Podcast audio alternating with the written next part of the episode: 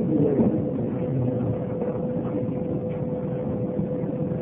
الله الرحمن الرحيم. إن الحمد لله نحمده ونستعينه ونستغفره ونعوذ بالله من شرور أنفسنا ومن سيئات أعمالنا. من يهده الله فلا مضل له ومن يضلل فلا هادي له. وأشهد أن لا إله إلا الله وحده لا شريك له وأشهد أن محمدا عبده ورسوله. يا أيها الذين آمنوا اتقوا الله حق تقاته ولا تموتن إلا وأنتم مسلمون. يا أيها الناس اتقوا ربكم الذي خلقكم من نفس واحدة وخلق منها زوجها وبث منهما رجالا كثيرا ونساء. واتقوا الله الذي تساءلون به والأرحام إن الله كان عليكم رقيبا. يا أيها الذين آمنوا اتقوا الله وقولوا قولا سديدا يصلح لكم أعمالكم ويغفر لكم ذنوبكم ومن يطع الله ورسوله فقد فاز فوزا عظيما أما بعد فإن أصدق الحديث كتاب الله وأحسن الهدي هدي محمد صلى الله عليه وآله وسلم وشر الأمور محدثاتها وكل محدثة بدعة وكل بدعة ضلالة وكل ضلالة في النار وبعد. أيها الإخوة سيكون الحديث في هذا الدرس الموجز إن شاء الله عن مضار وحكم الإسلام في التدخين. ويكون هذا الموضوع مأخوذ من رسالة للشيخ محمد بن جميل زينو حفظه الله تعالى. Nous après le cours qui va suivre l'islam sur la cigarette, le fait de fumer cigarette, et aussi le mal, les mauvaises conséquences de la cigarette sur la personne. Ceci est pris d'un petit livret du chef Mohamed bin Jamil Zino, حفظه الله تعالى يقول هل الدخان حرام؟ Il commence par cette question mais est-ce que la cigarette peut dessiner c'est interdit ou pas لم يكن الدخان موجودا في زمن الرسول صلى الله عليه وسلم. السجاير ما على الفرج مثل صلى الله عليه وسلم. ولقد جاء الإسلام بنصوص عامة تحرم كل ضار للجسم أو مؤذي للجار أو متلف للمال l'islam est avec des textes généraux qui interdisent tout ce qui nuit au corps et tout ce qui peut nuire aux voisins, à la personne proche, c'est-à-dire et tout ce qui pourrait amener à perte de l'argent. قال الله تعالى ويحل لهم الطيبات ويحرم عليهم الخبائث الله سبحانه وتعالى بنا في القرآن وقال الخطب عليه الصلاة والسلام وإن رسلي لبن شول وإن رانتردي لمولد شول والدخان من الخبائث الدار كريه الرائحة. من السيجارات في قصة لمولد شول Ils sont visibles. Et qui est. وقال الله تعالى ولا تلقوا بأيديكم إلى التهلكة. الله vers votre perte. Vous allez même pas vous tuer à vous-même. والدخان يوقع في الأمراض المهلكة كالسرطان وغيره la cigarette, le fait de fumer, comme c'est connu, hein, peut amener à des maladies destructrices ça met à la force la personne, comme le cancer et bien d'autres maladies. وقال تعالى ولا تقتلوا أنفسكم والله dit dans le Coran et ne vous tuez pas والدخان قتل بطيء للنفس. de fumer la cigarette est une façon de se tuer, mais lentement, petit à petit.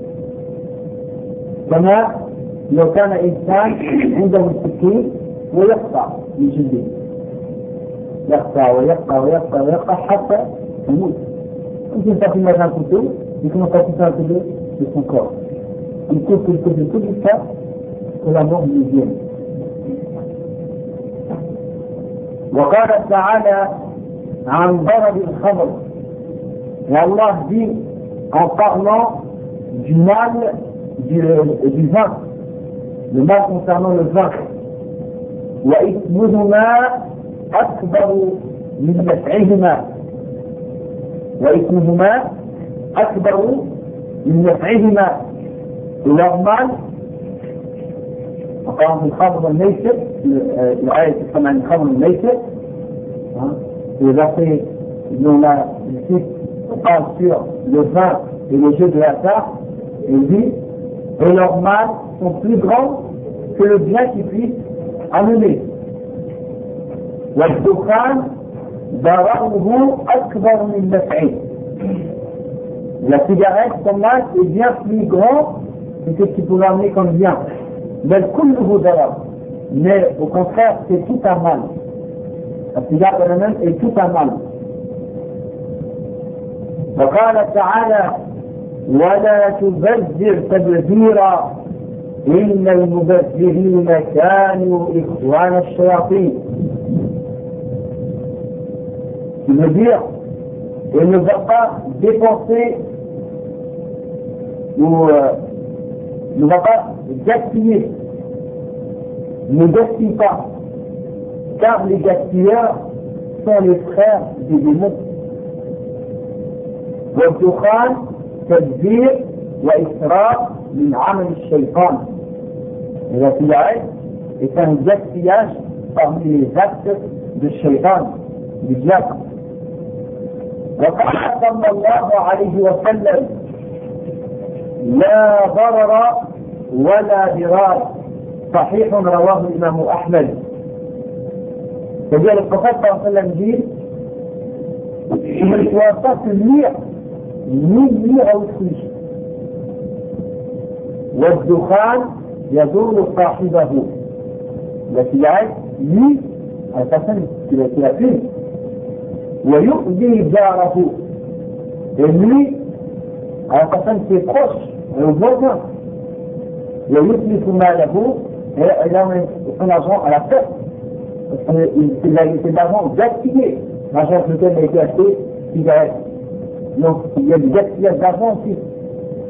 وقال صلى الله عليه وسلم وكره الله لكم إضاعة المال. متفق عليه. يعني رواه البخاري ومسلم.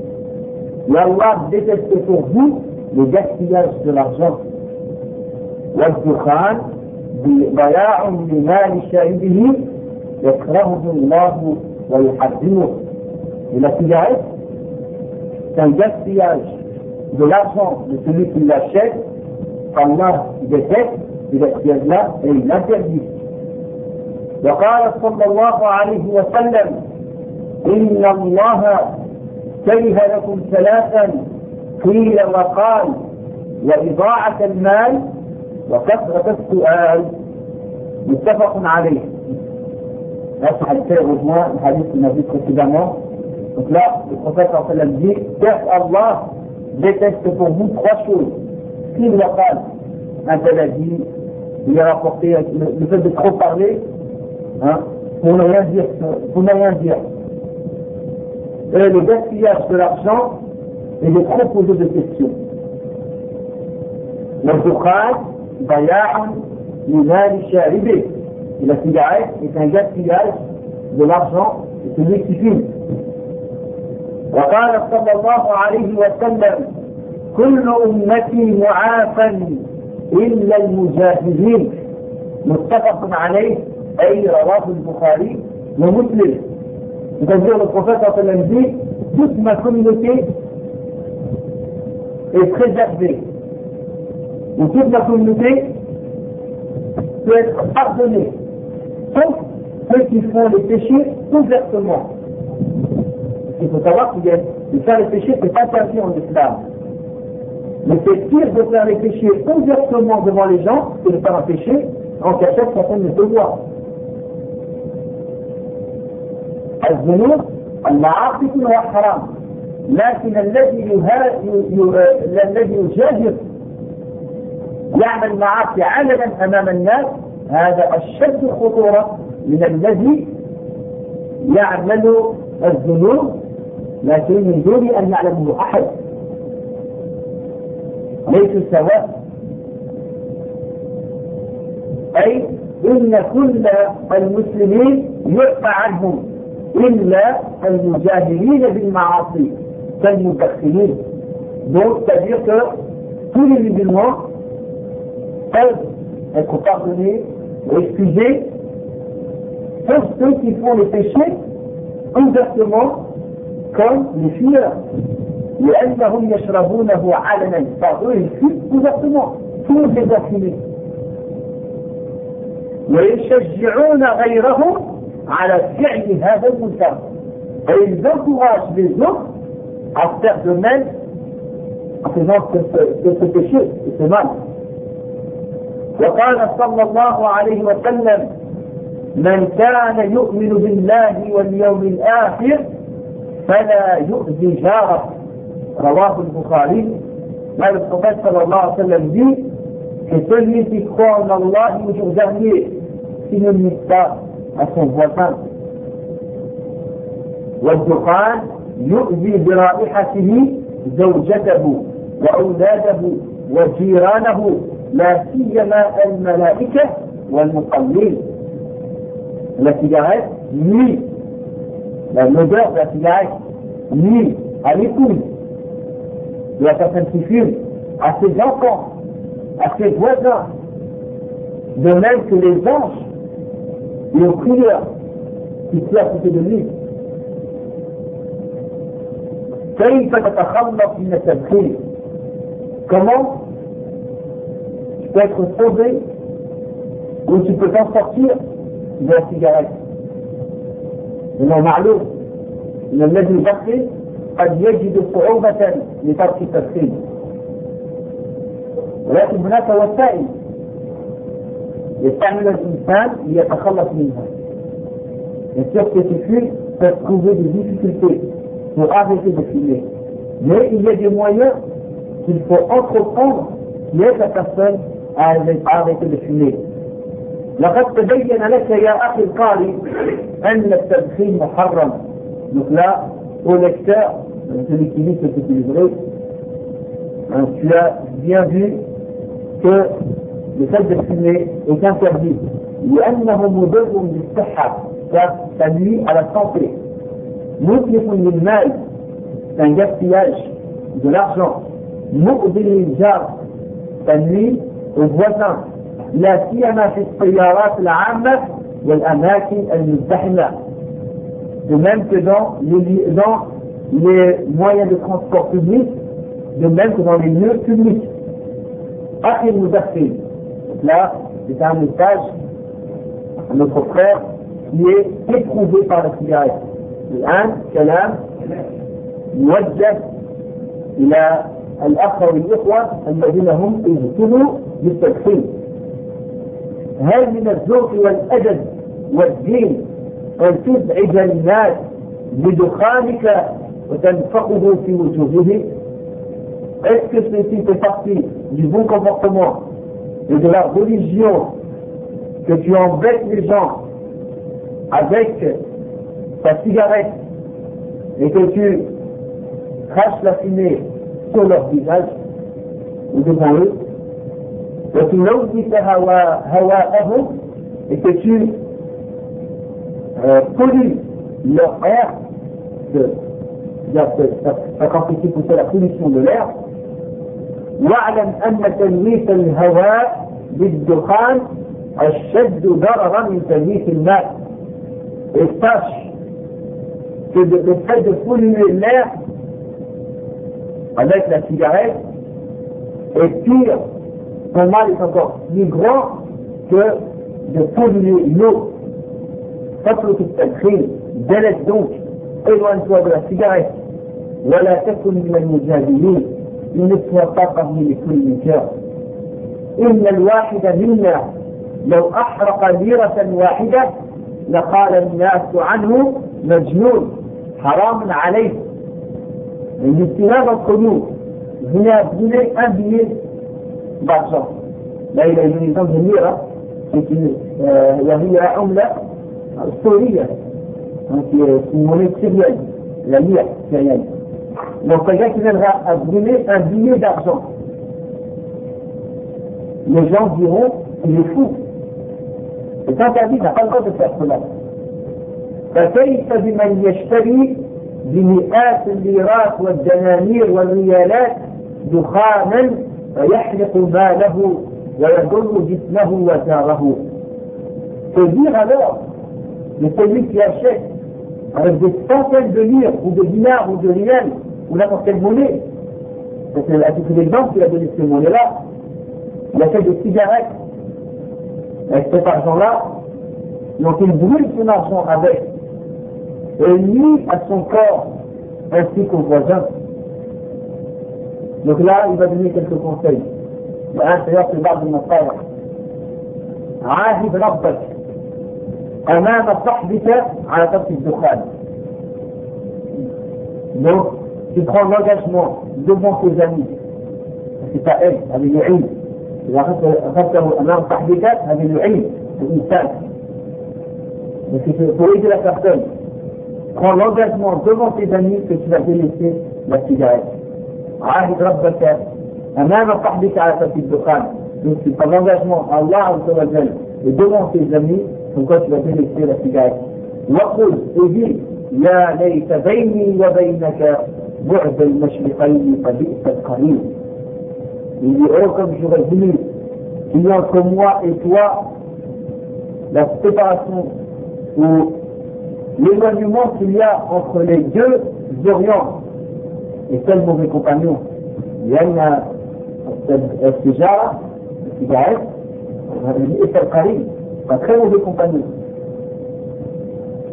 تسلى عن الدخان بالفواكه والموالح والحلواء وغيرها من الطيبات Et pour oublier la cigarette, on échange les fruits ou des produits salés, ou des sucreries, et bien d'autres choses parmi les choses bonnes.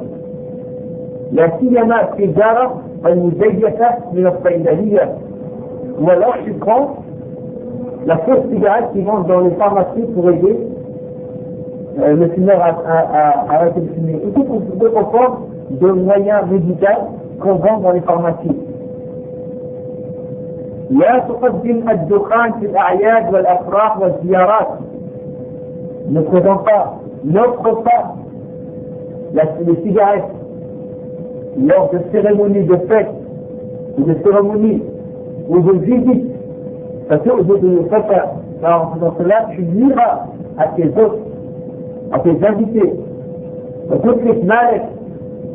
Et tu, tu amènes à, à la perte, tu amènes ton argent à la perte. وتخالف دينك تشعر contradiction envers ta religion خير علاج للتدخين للتدخين ألا تبدأ به واعتذر عن قبوله Le meilleur remède contre le fait de fumer, c'est de ne pas commencer à fumer.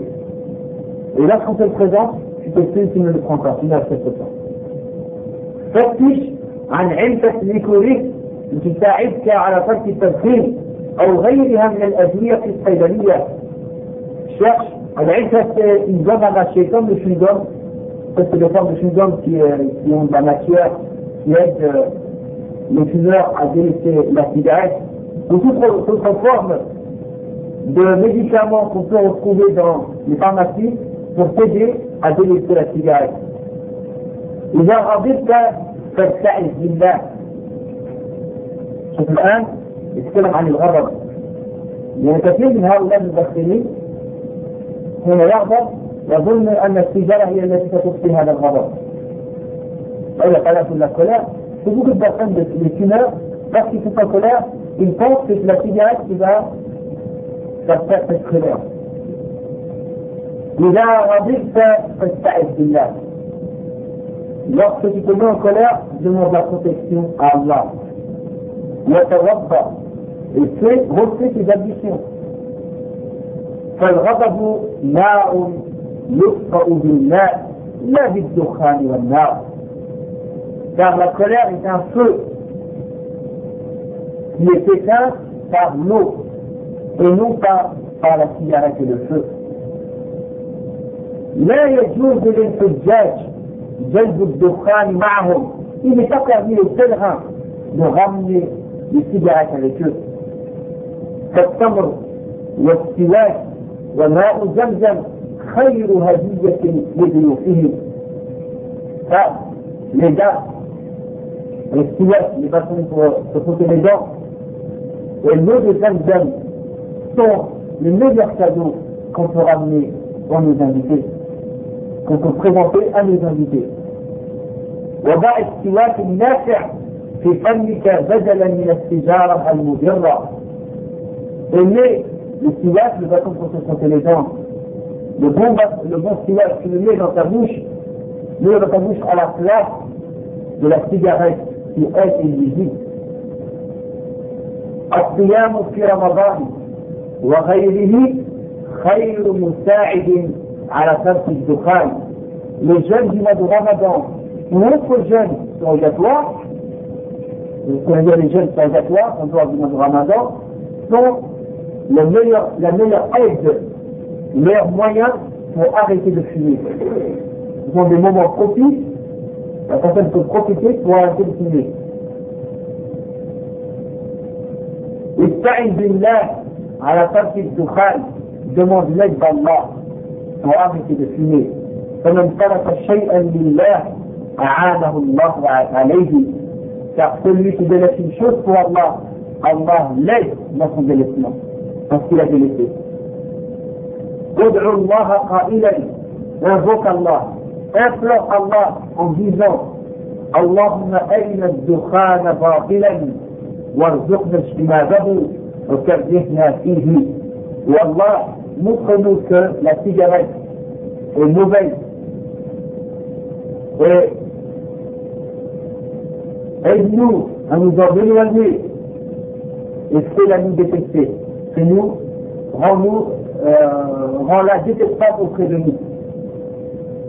ابتعد عن المدخنين ورائحة الدخان وحذر منه éloigne-toi des fumeurs et de l'odeur de la cigarette l'avertit contre لماذا؟